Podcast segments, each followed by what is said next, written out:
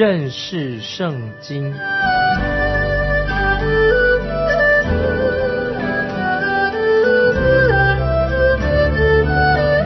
认识上帝的话，把上帝的话带到全世界。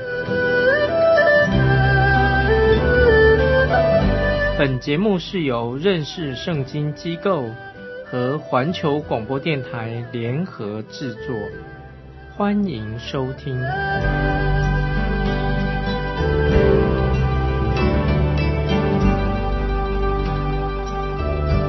亲爱的听众朋友。你好，欢迎收听认识圣经。我是麦基牧师。我们要看诗篇八十九篇，它是诗篇立位记部分的最后的一首诗篇。在斯可夫圣经已经有这样的一个著名，说它是大卫之约，神与大卫立约的那个诗篇。那这首诗篇啊，是以斯拉人以探所写的。是一首训诲诗，做教导用的。以探他是立位支派的啊一个歌唱者，他会要强调啊这个诗篇是高举神的信实啊，这是非常重要。诗篇八十九篇是高举神的信实，诗篇八十九篇有十次以上提到神的信实，提到这个立约的约字出现了四次。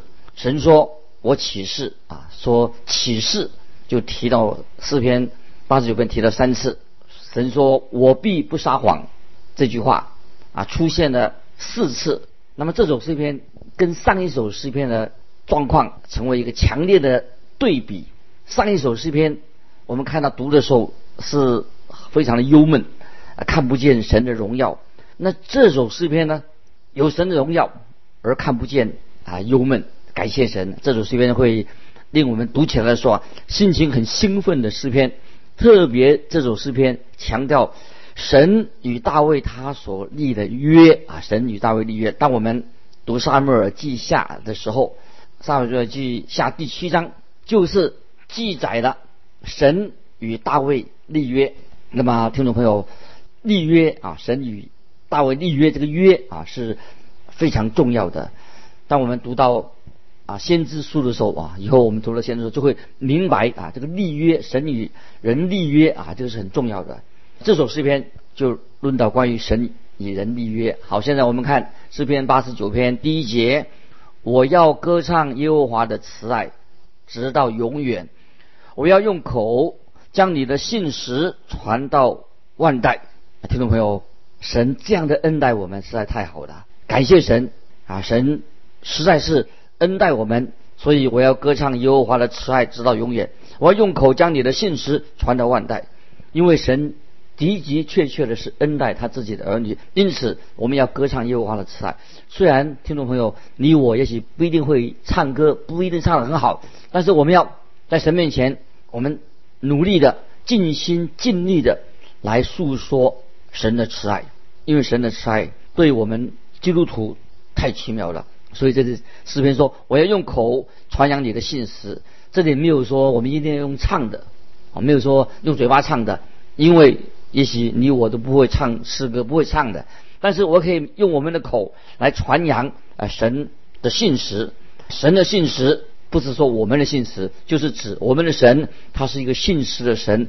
我们要颂赞啊神的信实。那么大卫他就颂赞神的信实。所以在第二十四节，大卫说。只是我的信实和我的慈爱要与他同在。那么这是神啊所说的，对大卫说的。接下来我们看诗篇八十九篇的第二节：因我曾说你的慈爱必建立到永远，你的信实必建立在天上。感谢神，我们的神是信实的，救恩在基督耶稣里面也是信实的，因为主耶稣定十字架以及。神的信实啊，所以都是我们的神就是信实的神。耶稣基督定十字架也是因为神是信实的，神应许要救那些啊信靠他的人啊，这是非常重要。听众朋友啊，有一个故事说，这样有一位姐妹，他儿子已经到外地去读书了。本来他们一家人是基督徒，可是他儿子去读书以后，就变成一个不信主的人了。有一天早晨，这位妈妈她就基督徒妈妈就为儿子准备早餐，并且她都向他儿子见证神的恩典，耶稣基督恩典非常奇妙的，他对他儿子这样做见证。但是他的儿子不想听，他的儿子他以为他读了很多书了，不想听，就对他妈妈说：“啊，得救算什么呢？得救算不了什么。我们现在宇宙这么大，跟宇宙比起来，其实你哈，他对他妈妈说，你实在太渺小了，神不会记得你这个人的。”神也不会想念你的，宇宙这么大。这个儿子对他妈妈，基督徒妈妈这样说。接下来就是一片沉静，没有声音。然后这个妈妈啊，这母亲又对他的儿子说：“他说儿子啊，我一直在思想你刚才对我所说的话。也许你说的是对的，没有错。我自己算不了什么。但是如果我的灵魂失丧了，那么神一定会很难过了。那他儿子就问他妈妈：妈妈，你这个讲是什么意思啊？”那么他母亲就回答这个孩子说：“如果我的灵魂失丧的，因为你说这算不了什么，所以我的损失也不大。我算不得什么，我失丧了，我自己算的什么呢？但是神的损失就大的，为什么呢？因为神曾经应许过说他会拯救我的。听众朋友，这个妈妈说的很有智慧。如果神没有信守他的话，如果神没有信守他跟大卫所立的约。”那么岂不是那神他的名誉都等于名誉扫地的？就是他说话不算话。但是听众朋友，我们都知道，我们的神说话算话，神是信实的神。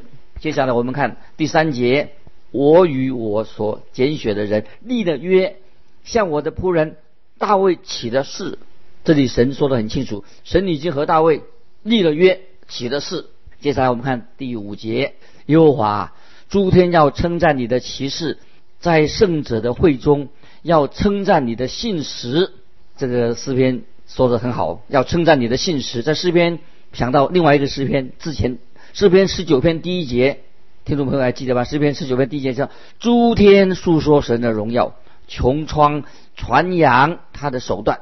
我们知道神的是信实的，神的信实有更大的荣耀，比诸天啊的荣耀更大。接下来我们。看啊，他说耶和华在圣者的会中要称赞你的信实，因为神的信实是值得我们大大的称赞。接下来我们看诗篇八十九篇的第八节：耶和华万军之神呐，哪一个大能者能向你耶和华？你的信实是在你的思维。这节经文实在太好了，也是在强调啊神的信实。听众朋友。要记得，我们的神是信实的，他说话算话。接下来我们看，跳到二十节，我寻得我的仆人大卫，用我的圣高高他啊。这些经文就是神说，当我高大卫的时候，高他做王的时候，我就会信守我对大卫的应许，因为神坚守他对大卫的应许。接下来我们看二十四节，只是我的信实和我的慈爱要与他同在，因我的名，他的脚。必被高举，这个脚是什么呢？就是力量。神把力量要赐给大卫。接下来我们看二十七节，我也要立他为长子，为世上最高的君王。听众朋友，这节经文很重要。我们看到神和大卫立了约，就是要他要在大卫的后裔当中兴起一位救主。这位救主是谁呢？就是指向耶稣基督。那么神在这里说：“我要立他为长子，为世上最高的君王。”听众朋友，你看我们的神是不是非常的奇妙？神差遣耶稣基督降世，他的独生子，他是以神独生子的身份，他来到世界上。主耶稣说：“神的儿子道成了肉身，他生在伯利恒，也是神的儿子。因为主耶稣他卑微他自己，他成为了人的样式。后来当主耶稣为我们。”定十字架，从死里复活以后，我们就知道主耶稣是在所有的死人当中，他是第一位首先复活的。所以圣经刚才我们读的经文说：“我要立他为长子。”这是父神说的。我立他为长子，是立耶稣为长子。那么说到耶稣基督定十字架，从坟墓里复活，他已经掌握了宇宙的权柄，都在耶稣有钉痕的手中。耶稣是世上最高最高的一个君王，他是万王之王，是万主之主。所以这些经文是预表主耶稣所成就的工作。接下来我们看二十八节，我要为他存留我的慈爱，直到永远。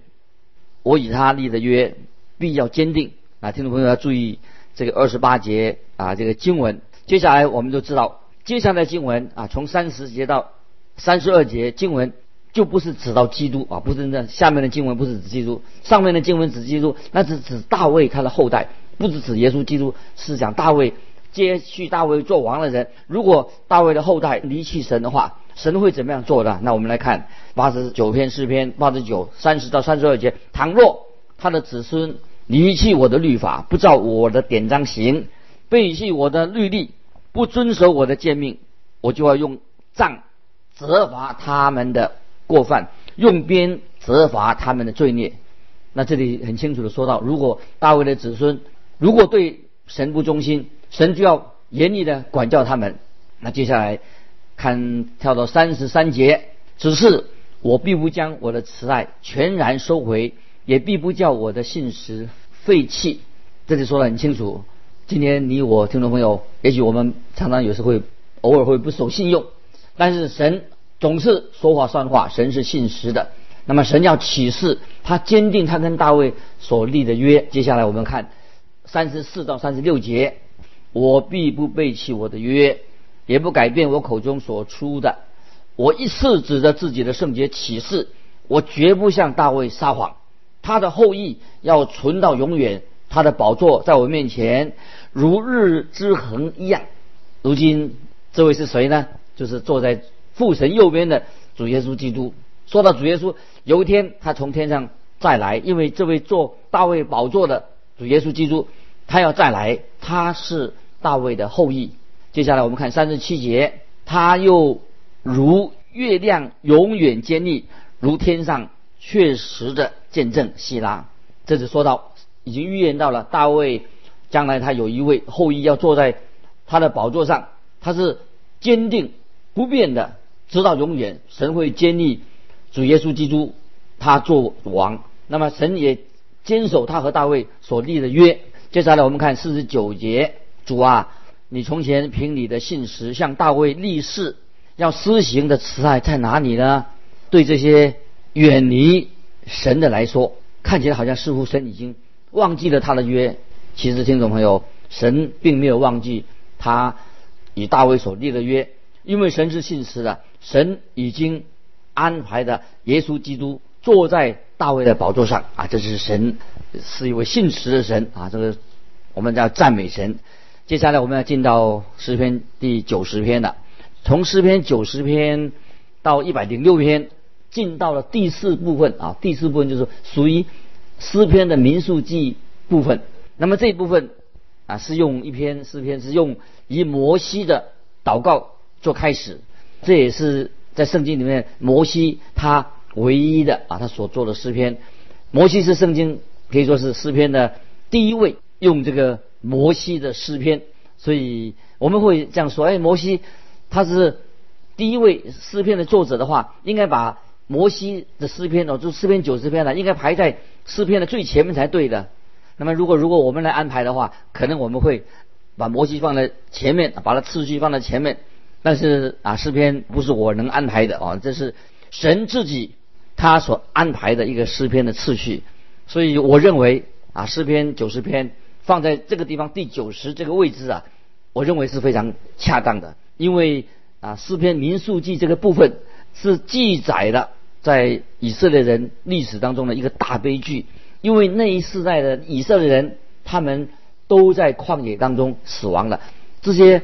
以色列人那一代的以色列人没有能够进入神给他们的应许之地，所以诗篇九十篇就是以这个摩西的祷告作为开始啊，属于这个诗篇第四部分的民数记部分是很恰当的。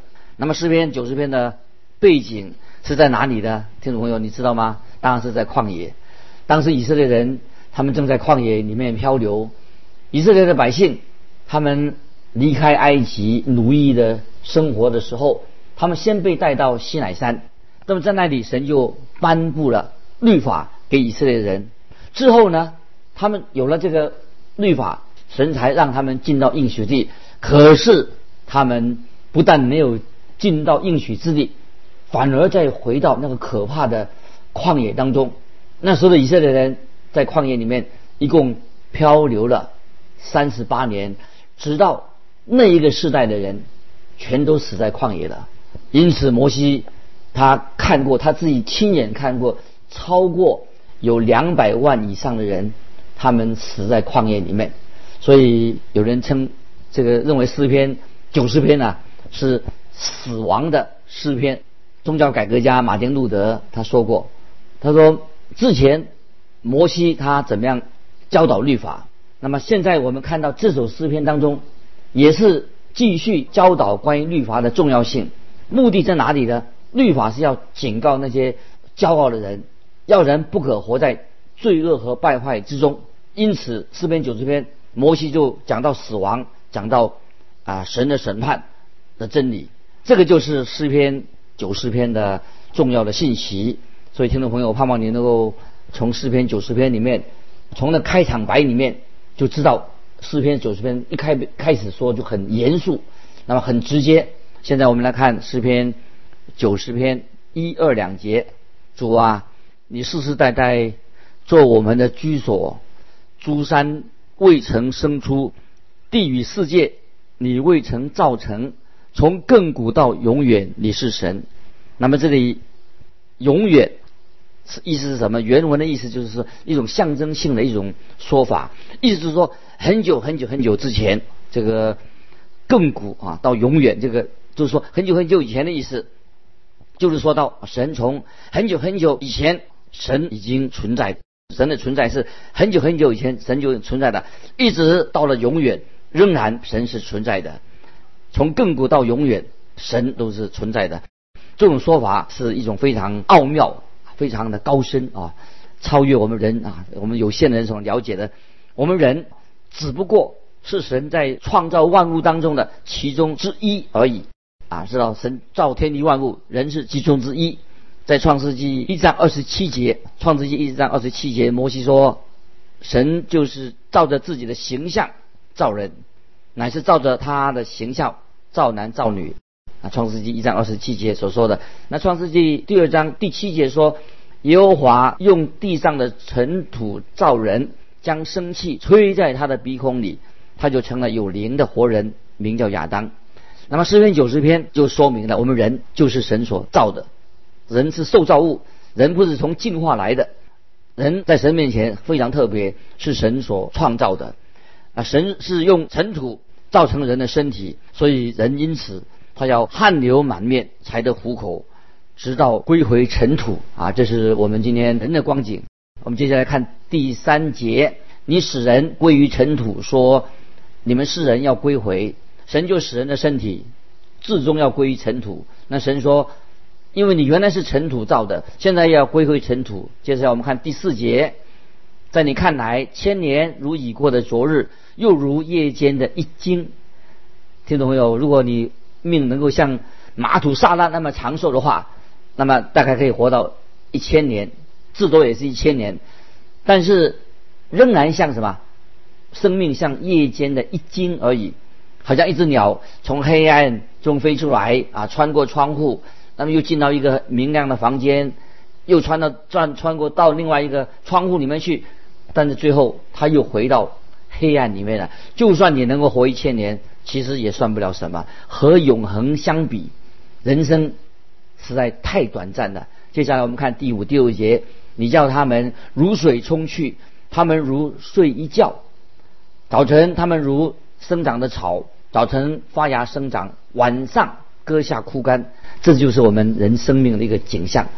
我们看在旷野，在旷野的时候，摩西看见百万以上的人死亡，那么摩西也亲自会为他们主持。丧礼看过这些丧礼很多，看到人是从尘土造出来的，归回尘土。摩西看到从尘土造出来的身体，最后也是死亡的。亲爱的听众朋友，当我们看见我们的亲人过世的时候，那么这个其实就一种见证，就是告诉我们啊，这个圣经的真理。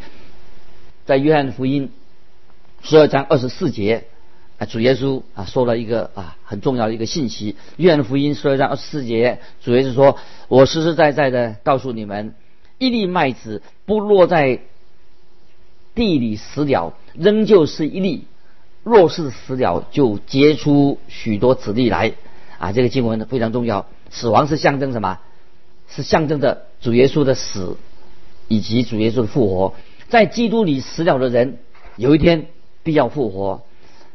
在早期啊，坟墓有两个意思啊。坟墓意思是什么呢？一个意思就是说，坟墓就像一个客栈一样，像一个旅馆，就是让我们过夜的地方。坟墓还有一个意思是什么呢？坟墓就是一个田地啊，是一块地，是栽种种子的地方。所以，我们把种子栽到土里面，不是把它烧掉了。当把种子栽在土里面，有一天就是会什么？会开花结果。种子会发芽，所以人死的时候啊，当我们埋葬一个死人的时候啊，就是在播种，像栽种一样。这个就是我们基督徒啊应该要明白的神的真理，就是关于复活的真理。那么当人死亡的时候，像栽种一样的期待有一天我们能够有一天跟我们的亲人再团聚。接下来我们看第八节，你将我们的罪孽摆在你面前，将我们的隐恶。摆在你面光之中啊！这经文什么意思呢？就是说我们在地上，你所隐藏的罪，在天上啊会公开的。你的丑闻在天上就知道，你以为可以隐藏，在天上是公开的。天使看见你的一举一动，知道你在地上一切的所作所为。接下来我们看第九节，我们经过的日子都在你震怒之下，我们度尽的年岁好像一声叹息。这些经文在希伯来文里面是一种。也是一种比喻的说法啊，就是我们度尽的年岁，好像一声叹息。我们的一生像什么呢？像一声叹息。如果听众朋友，如果你不认识救主耶稣的话，你就是没有永生的盼望。你活在这个地上，你是过了一个没有意义的生活，你人生也没有什么目标，也是没有方向的。接下来我们看第十节，我们一生的年日是七十岁，若是强壮，可到八十岁，但其中所经夸的不过是。劳苦愁烦，转眼成空，我们便如飞而去。听众朋友，人只能活到七八十岁，那么身体我们就慢慢的老化，毛病也多了。那么如果你活到八十岁，但是不要忘记哦，你的身体不是往下坡走，是往上坡。什么意思呢？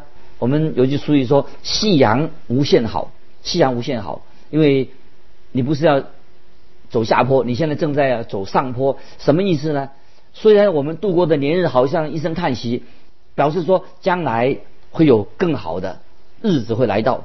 所以，当我们基督徒定睛在主耶稣基督身上，我们就有一个美好的啊未来，夕阳无限好。接下来我们看第十二节，求你指教我们怎样数算自己的日子，好叫我们得着智慧的心。耶稣基督是我们得着智慧的心。在哥林多前书一章三十节啊，这个经文把它记起来。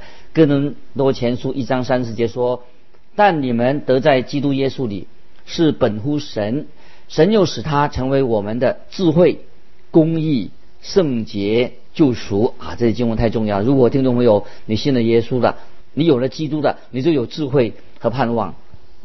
接下来我们再看诗篇九十篇十七节：“愿主我们神的荣美归于我们身上。”愿你坚立我们所所做的功，我们所所做的功，愿你坚立。听众朋友，我们一定要做一些啊有意义的事情啊，人生要做一些有意义的事情，并且我们将来在永恒啊，在永恒里面，因为做有意义的事情，在永恒里面我们才有价值。要做一些有意义的事情，属灵的事情，对你有有太大的帮助。我们看到摩西他在旷野的时候，他天天做什么事情呢？